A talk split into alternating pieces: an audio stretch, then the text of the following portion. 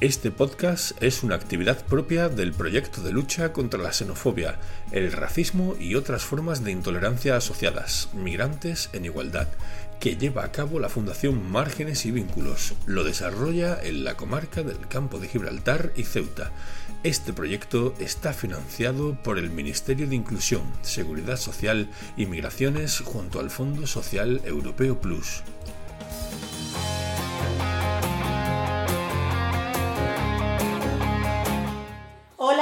Días, me presento, soy Toñi Damuedo, técnico referente del proyecto Migrantes en Igualdad y en nuestro podcast, nuestro segundo podcast, viene a charlar un poquito con nosotros Freiken Alain Mahmoud. ¿Lo he dicho bien?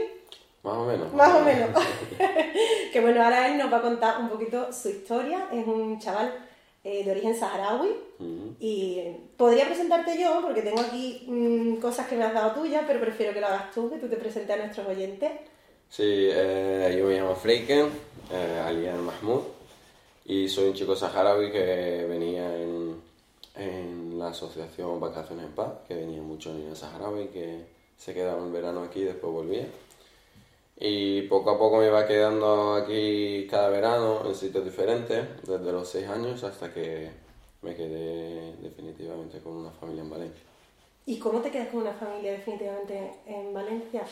¿Cómo, se- Eh, cómo es eso? ¿Cómo es eso? Fue, fue todo muy. Muy. Me refiero que fue todo muy. ¿Cómo se dice la De palabra? manera afectiva. Claro, de manera efectiva y que los, ambos queríamos que yo me quedara, porque yo había pasado por familias antes y no, no había ese trato, no había esa confianza, no había ese deseo de que yo me quedara. Entonces, cuando yo llegué a mi familia en Valencia, me vi que me trataban bien, yo vieron supuestamente que yo era bueno, entonces fue cosa de los dos y nos quedamos después de, me quedé después de mucho papeleo y de ellos moverse, de ellos moverse mucho, de ahí también que mi madre se moviera mucho y tal, y gracias a Dios me quedé. Claro, porque ellos serían como una familia acogedora. Sí. Aquí funcionaban como una familia Una acogedora. familia acogedora, exacto. Muy bien. ¿Y cuántos años estuviste en Valencia? En Valencia estuve cerca de... viviendo, dice, o viniendo en verano. Sí, viviendo ya. Viviendo. ¿Cuál- ¿En qué año te quedaste? Me quedé en el 2012, 2013, por ahí. Me ¿Qué edad tenías tú? Pues tendría. No sé, tendría 10 años. Pequeñito. 11, 11 años. tenía Pequeñito. 11 años. Mm. Me quedé bastante pequeñito. Ah, vaya, en la edad de. pri- No sé, primero, segundo, segundo la ESO. Segundo la ESO. 13 años o así.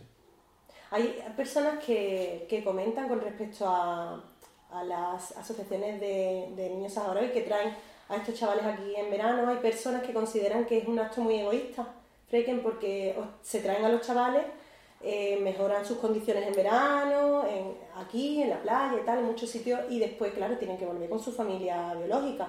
Entonces consideran como que es, eh, que es contraproducente incluso para los chavales. ¿Tú qué opinas, habiendo sido tú un niño que, que ha experimentado eso? Yo no lo veo egoísta porque al final sí que es verdad que te da pena cuando te vas de ahí para venir a pasar el verano, pero te da pena sabiendo que vas a volver. Pero por ejemplo muchas veces surgen problemas, como por ejemplo el caso de la pandemia, o casos de que a lo mejor la asociación ese año no, no funciona o tal, y te vas sin saber si vas a volver o no. Entonces yo no lo veo egoísta porque al final los niños vienen aquí a disfrutar, vienen aquí a pasar con el verano y después regresan a ver a su familia y a los estudios que tienen ahí y su vida normal. Al final... Es una ellos- experiencia. claro, ellos disfrutan aquí el verano, pero ahí también se disfruta para mí el doble.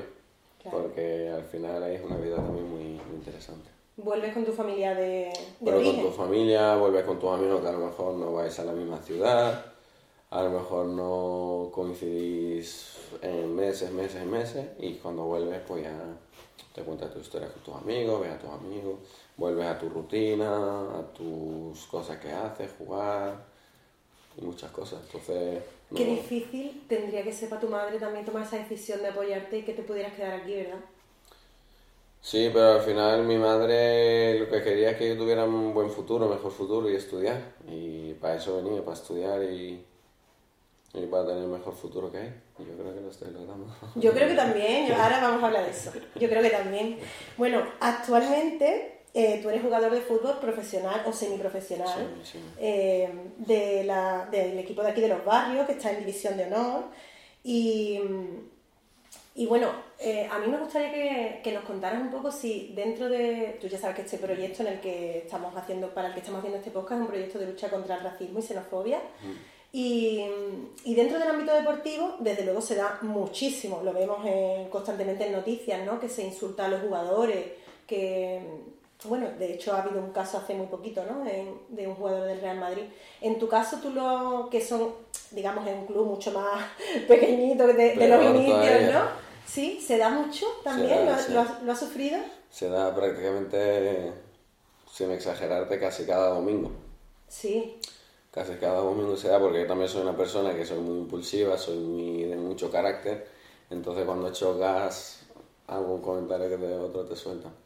Casi domingo sí, domingo no. domingo entre los jugadores te refieres. Sí. Y de, Y de la grada y de la afición.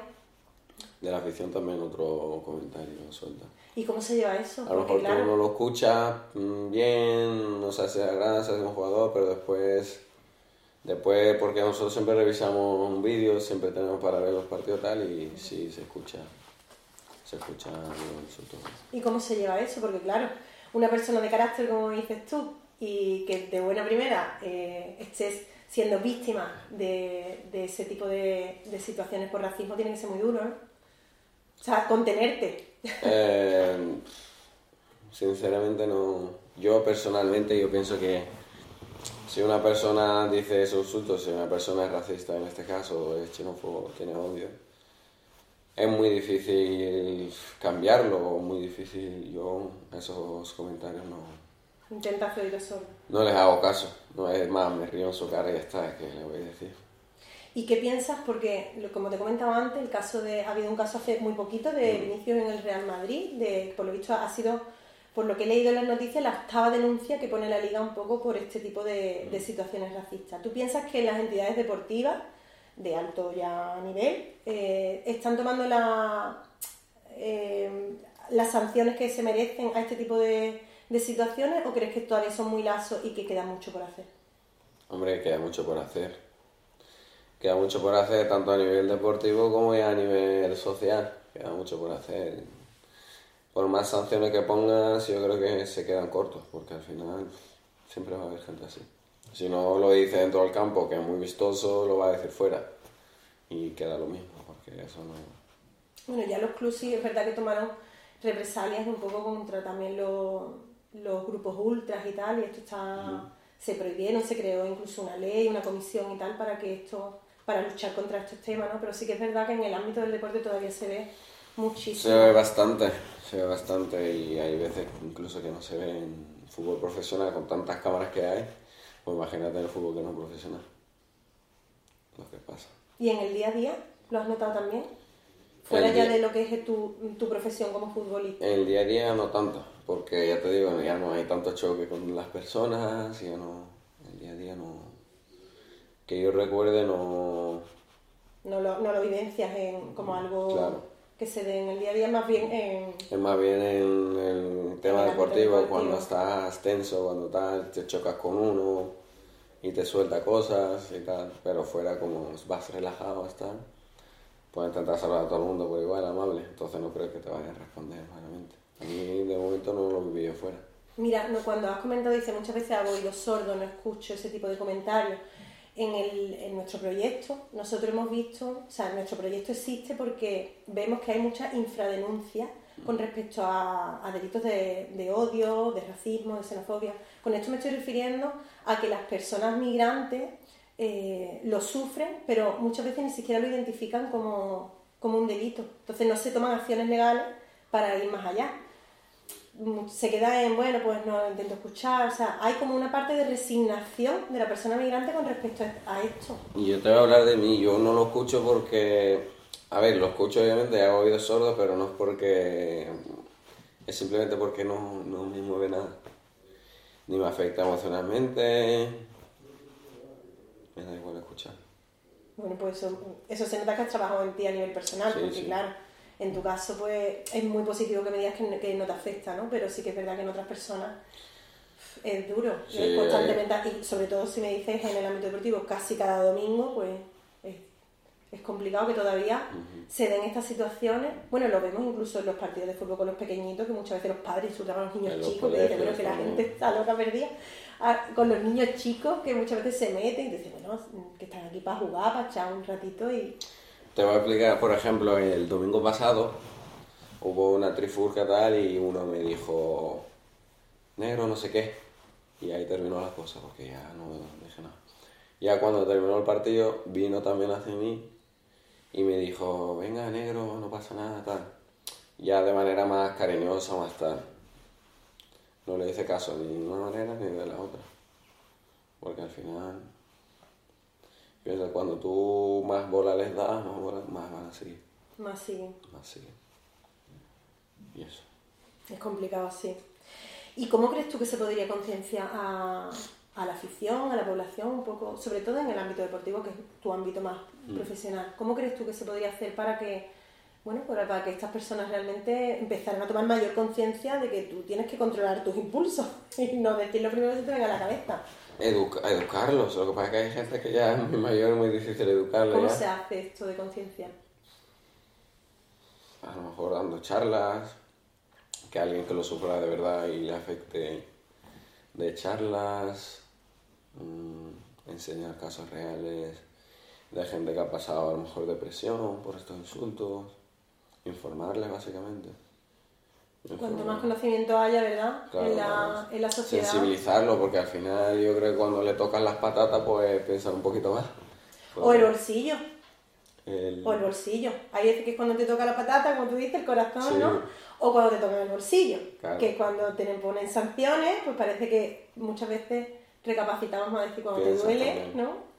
Dice, bueno, por eso, lo menos. duele, eso les duele más que si les tocan las patatas. Bueno, actualmente también, Freike, estás estudiando integración social y estás haciendo práctica aquí en la Fundación, en Márgenes y Vínculos. Y bueno, ¿cómo es que decides estudiar esta, esta profesión? Eh, la decidí estudiar porque cuando yo llegué aquí, mi, y mi español no era tan bueno. Tú hablas Entonces- súper bien, ¿eh? Hombre, porque ya hablo bien ya, pero hace ya tiempo no era tan bueno. Entonces en el colegio había, no sé, eran petis o así, personas de apoyo. Y me ayudaron bastante, me ayudaron bastante. Entonces me ayudaron a mí, a un chico también que era rumano. Ujú. Y al final nos convertimos en amigos. Y nos ayudó bastante, bastante. Y desde ahí yo digo, "Uf, si yo puedo ayudar a la gente también que viene, tal. Y me he ido informando un poquito, informando, hasta que supe que era integración social y ya lo tenía súper claro. ¿Te gusta? Sí, sí, me gusta. ¿Dónde te gustaría desarrollar tu- esa profesión? A mí, ¿En qué un, ámbito? En un centro de menores no acompañados. Pero en la Fundación Margen Vínculo está bien. Estupendo. Pero ¿te gusta, por ejemplo, el tema de los menores no acompañados? Sí, de menores no acompañados. Me gusta. Me gusta actuar con menores. Sí. adolescentes que todavía van, que todavía no han cumplido la mayoría de edad. Bueno, y además que llegan también muchos en, en una situación muy complicada que también tampoco saben realmente ni a lo que vienen. Porque también yo no es que sea un menor no acompañado, pero cuando yo era menor eh, sí que parece que tenía mi familia acogida tal, que eran como mi familia. Pero yo, por ejemplo, pasé muchos problemas no estar mis padres mm, Biológicos. biológicos aquí. Por ejemplo, estuve hasta los 18 años sin poder jugar a fútbol federado. ¿Por qué? Porque hubo muchos problemas en el fútbol profesional, de tráfico de menores, sin papeleo, que les contrataban, después no valían, los dejaban. Entonces hubo ley- una ley que sí que tiene que jugar el menor extranjero, tiene que estar sus padres aquí con un trabajo o tiene que llevar más de cinco años. Una residencia legal. Claro. Entonces a mí me coincidía todo eso en que cumpliera los 18 años. Y por eso, por ejemplo, entonces me siento como más identificado porque ellos pueden pasar los mismos problemas o otros problemas al no estar su padre biológico aquí. Claro, y puedes ayudarle un poco a, a que, a que vean tu visión también. Bueno, es muy bonito, es un campo muy bonito de trabajo, ¿eh? Es un campo muy bonito, sí. Y, y bueno, entonces, ¿qué, entonces consideras que esta pregunta, bueno, pues este tipo de proyectos, ¿tú los ves efectivos? El proyecto Sí, como claro, migrantes claro. en igualdad. Sí, sí. Porque a lo mejor de cinco personas que lo ven, logra que cambie la visión de una persona o dos, pues ya es muy efectivo.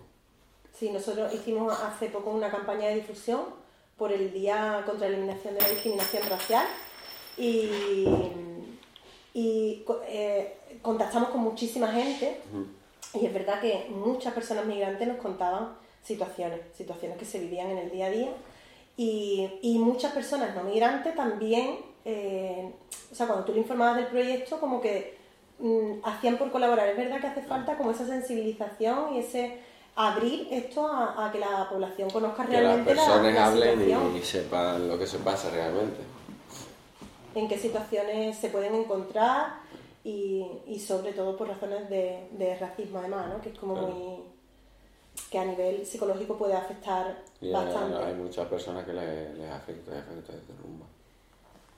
Bueno, pues estamos llegando al final, Ya te he dicho que la entrevista iba a ser cortita, más, más cortita de lo, que no, de lo que me gustaría.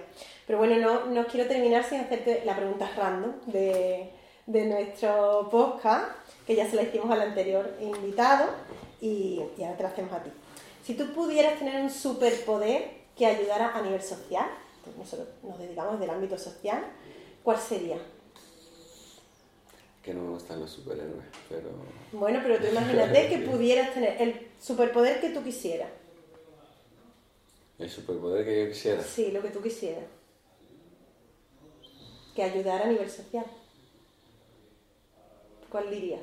A nivel social, pero en España o en todo el mundo. Donde tú quieras, a nivel social que no hayan tantos problemas sociales que hagan que gente muera huyendo de ella, por ejemplo. Un buen superpoder. Acabar con esos problemas, con la pobreza, con la guerra. Muy bonito, muy bonito superpoder. Sí. La habilidad para acabar con, con, toda esa parte de exclusión, ¿no? Sí. Muy bonito. Bueno, pues nada, nos vamos a despedir. Muchísimas gracias por haber participado en el podcast, por, por haber venido y, y contar tu historia y encantada de haberte tenido. Muchísimas gracias igualmente.